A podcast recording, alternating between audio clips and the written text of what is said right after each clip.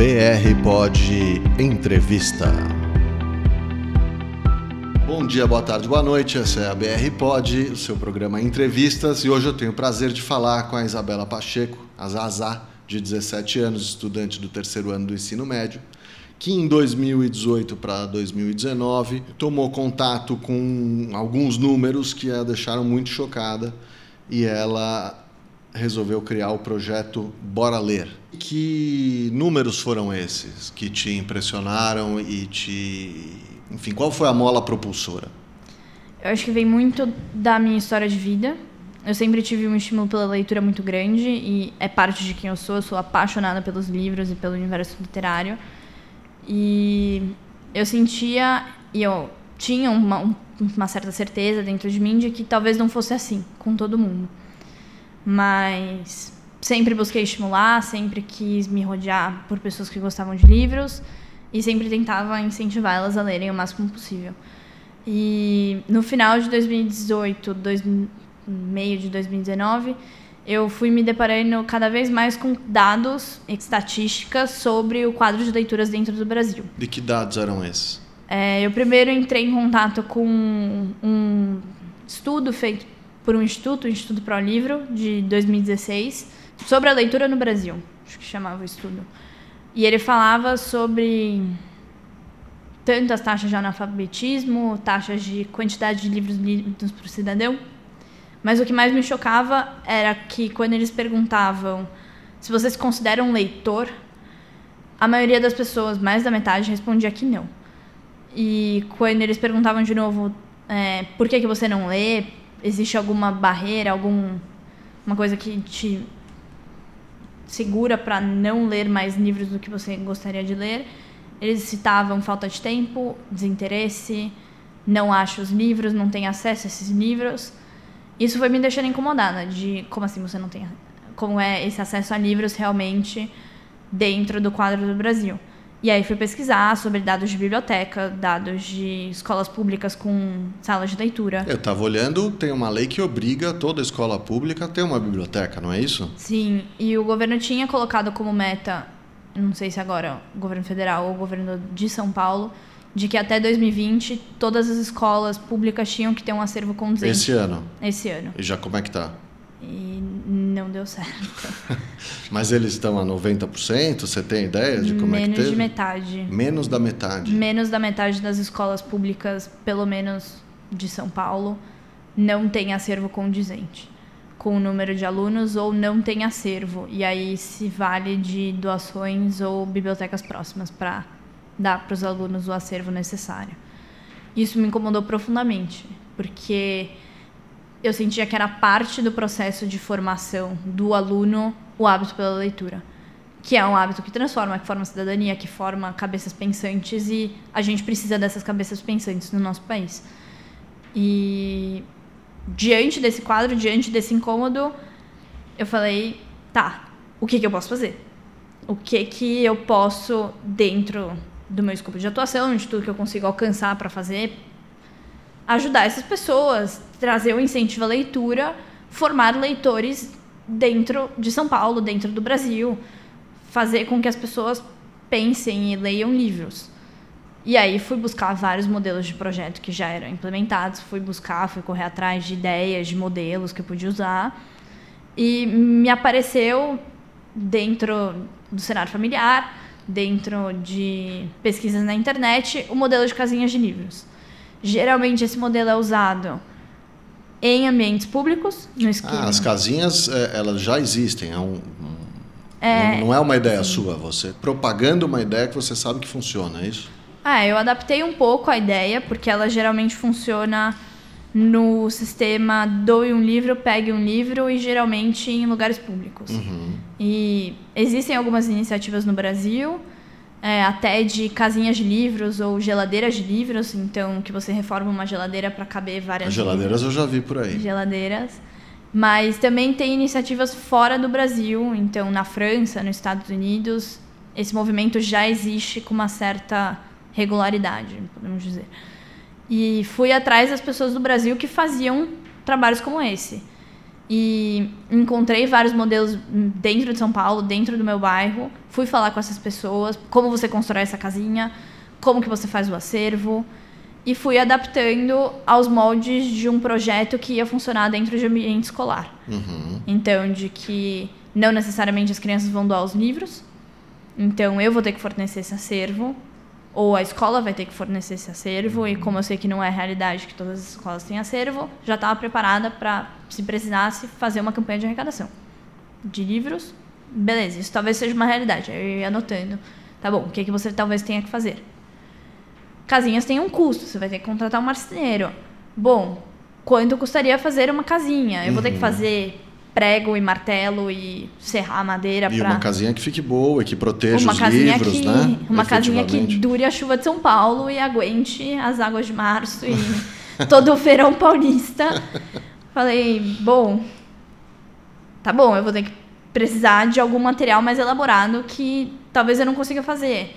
Os livros vão ficar expostos, a casinha vai ser fechada? Ou vai ter um, uma portinha de vidro que os alunos consigam ver que títulos tem lá dentro? Tudo isso foi entrando dentro do que eu precisava fazer para concretizar esse projeto. Uhum.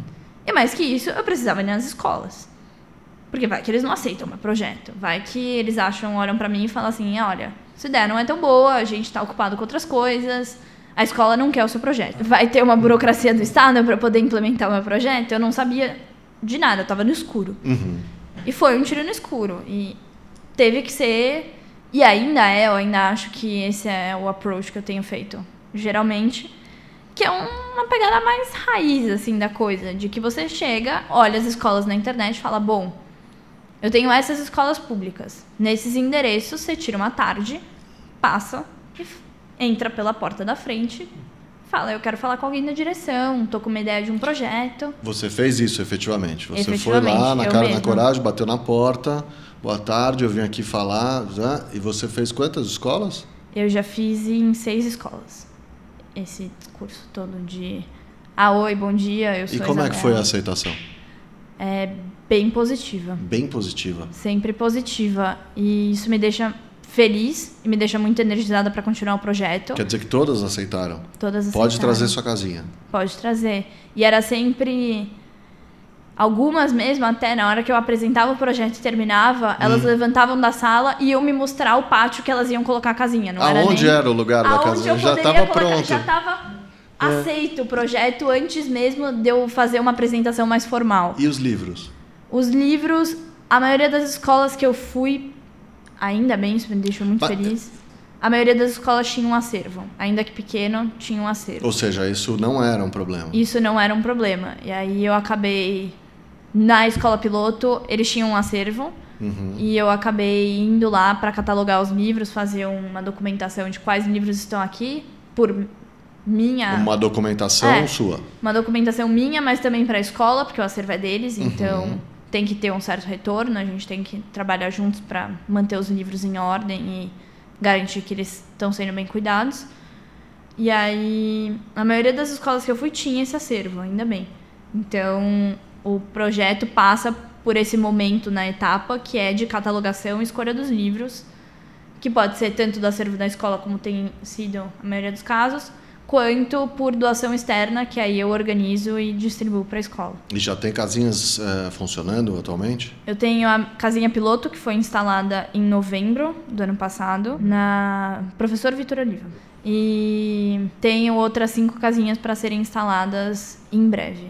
Tem sido muito gratificante todo esse processo de construção do projeto. Eu estou muito curioso para saber como é que as crianças veem a casinha. Elas ficam interessadas só porque tem uma casinha?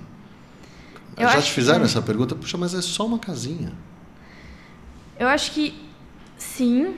O, quando a gente inaugurou na escola piloto, eles fizeram como se fosse um evento, uhum. entre aspas, muitas aspas. Mas eles chamaram duas turmas de terceiro e quarto ano, terceiro e segundo ano, que tinham tido um desempenho melhor e era como se fosse uma recompensa para os alunos. E a casinha fica instalada num bosque, que eles chamam, que é uma área verde que tem dentro da escola, que tem alguns espaços para os alunos sentarem, brincarem, uhum. etc. E a casinha está lá instalada embaixo de uma árvore grandona. E nesse dia da inauguração, a gente distribuiu os livros e fez um momento de leitura, um momento de. Inaugurou a casinha, apresentou a casinha para os seus usuários, vamos dizer assim. Exatamente. Porque afinal a casinha é deles. Sim. Eu trouxe, mas a casinha é deles. E as respostas que eu tive dos alunos foram positivas. Eles vinham me dar abraços no final, de muito obrigada pela casinha, a gente vai Ah, ler os legal. livros. Tem, tinha uns meninos que vieram me perguntar se ia ter tal livro na casinha depois, ou se eu podia colocar tal livro. Eu falava, não, posso pôr, ponho com certeza. Amanhã. Amanhã, se você quiser, tá lá.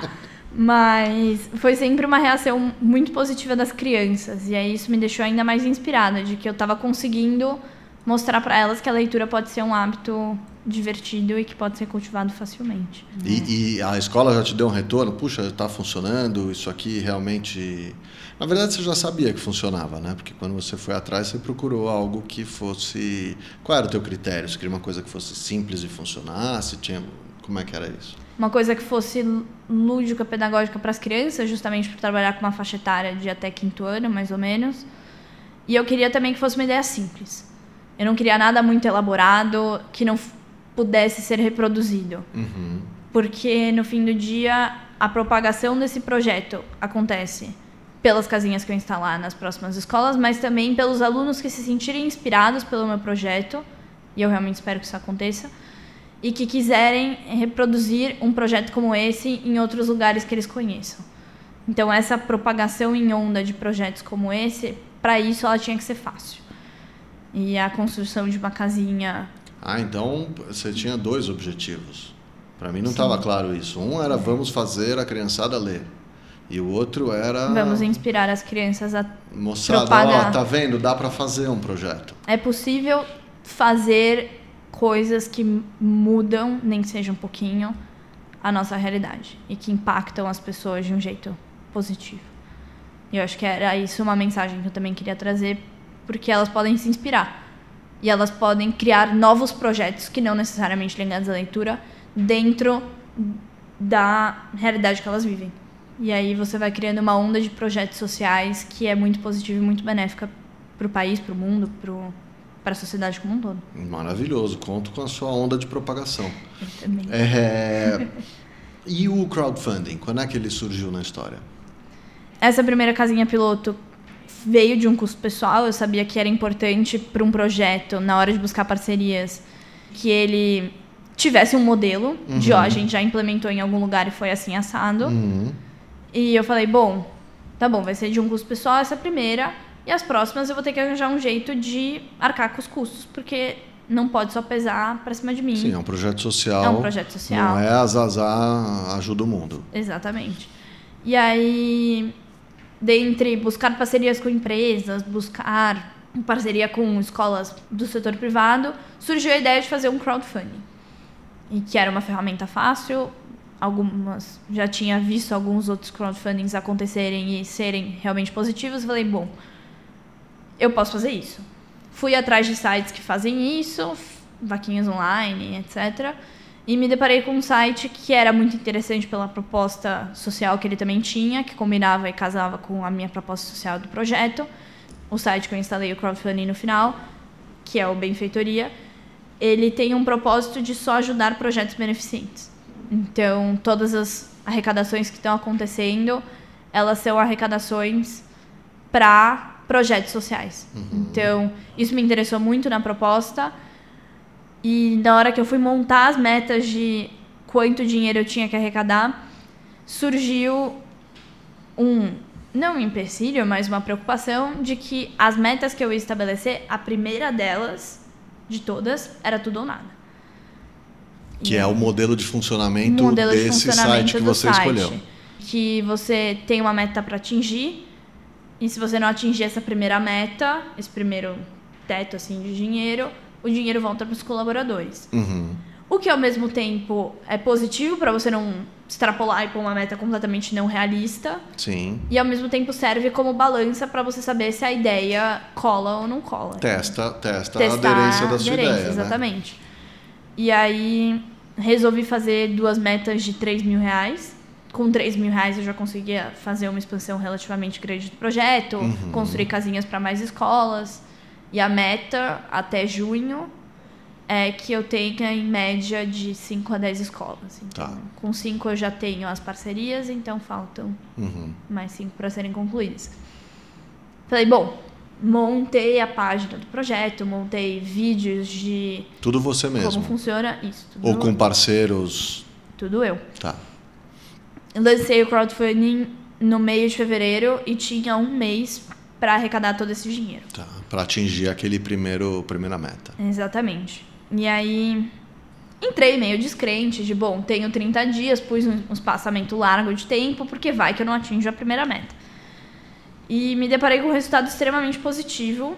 A gente terminou a, a campanha agora no mês de março e a, conseguimos bater a primeira meta, quase alcançamos a segunda. Uau! Então foi um resultado extremamente positivo e foi assim desde o começo que me animou demais para continuar esse projeto, porque eu, essa aderência toda das pessoas mostrava para mim que o projeto valia a pena. Quantos dias você levou para atingir a sua meta? Um dia. Um dia? um dia. que maravilhoso. Quase menos de 24 horas. É mesmo. Foi chocante. Eu fui, eu lancei a campanha numa sexta. Eu fui dormir na sexta-feira com 500 reais arrecadados. Que já era lindo, né? Que já era maravilhoso. Eu já falei, gente, ganhei o, o dia, arrecadei 500 reais. Vou dormir feliz. Um pouco preocupada de, putz. Será que vai dar? Será que vai dar? Mas pelo menos eu tenho 30 dias. E quando eu abri o site no dia seguinte, tava lá 3 mil reais já Sim, arrecadados. Eu realmente não conseguia acreditar e foi um gás enorme para continuar o projeto, para mandar construir casinha, para falar, bom, é isso. O projeto vai andar e o projeto vai continuar uhum. com mais força do que nunca. Que ótimo, eu fico super bem impressionado de te conhecer.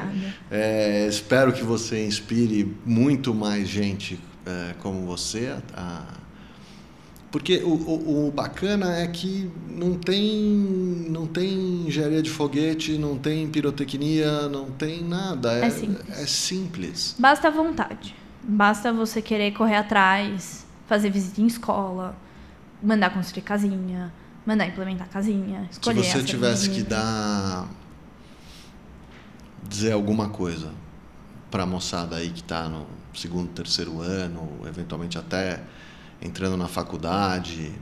Qual é a mensagem que você gostaria de passar para eles? É possível. Se você tem uma ideia boa na cabeça, e se ela está na sua cabeça há muito tempo, provavelmente ela é boa porque você já trabalhou ela e já esculpiu ela bem, e ela já provavelmente está estruturada, e é possível. É possível correr atrás e implementar, é possível buscar parcerias para construir toda essa rede de propagação de ações sociais. E não precisa ser um bicho de sete cabeças, que nem você falou. Não precisa ter tão, ser tão difícil. Muito bom, parabéns. Muito obrigado. Eu tive aqui com Isabela Pacheco. Muito Se você obrigada. quiser saber mais sobre ela, você pode acessar o site é www.benfeitoria.com/barra Projeto Bora Ler. Obrigado, Isabela. Tchau, tchau. Obrigada eu. Tchau. Você ouviu BR Pod Entrevista.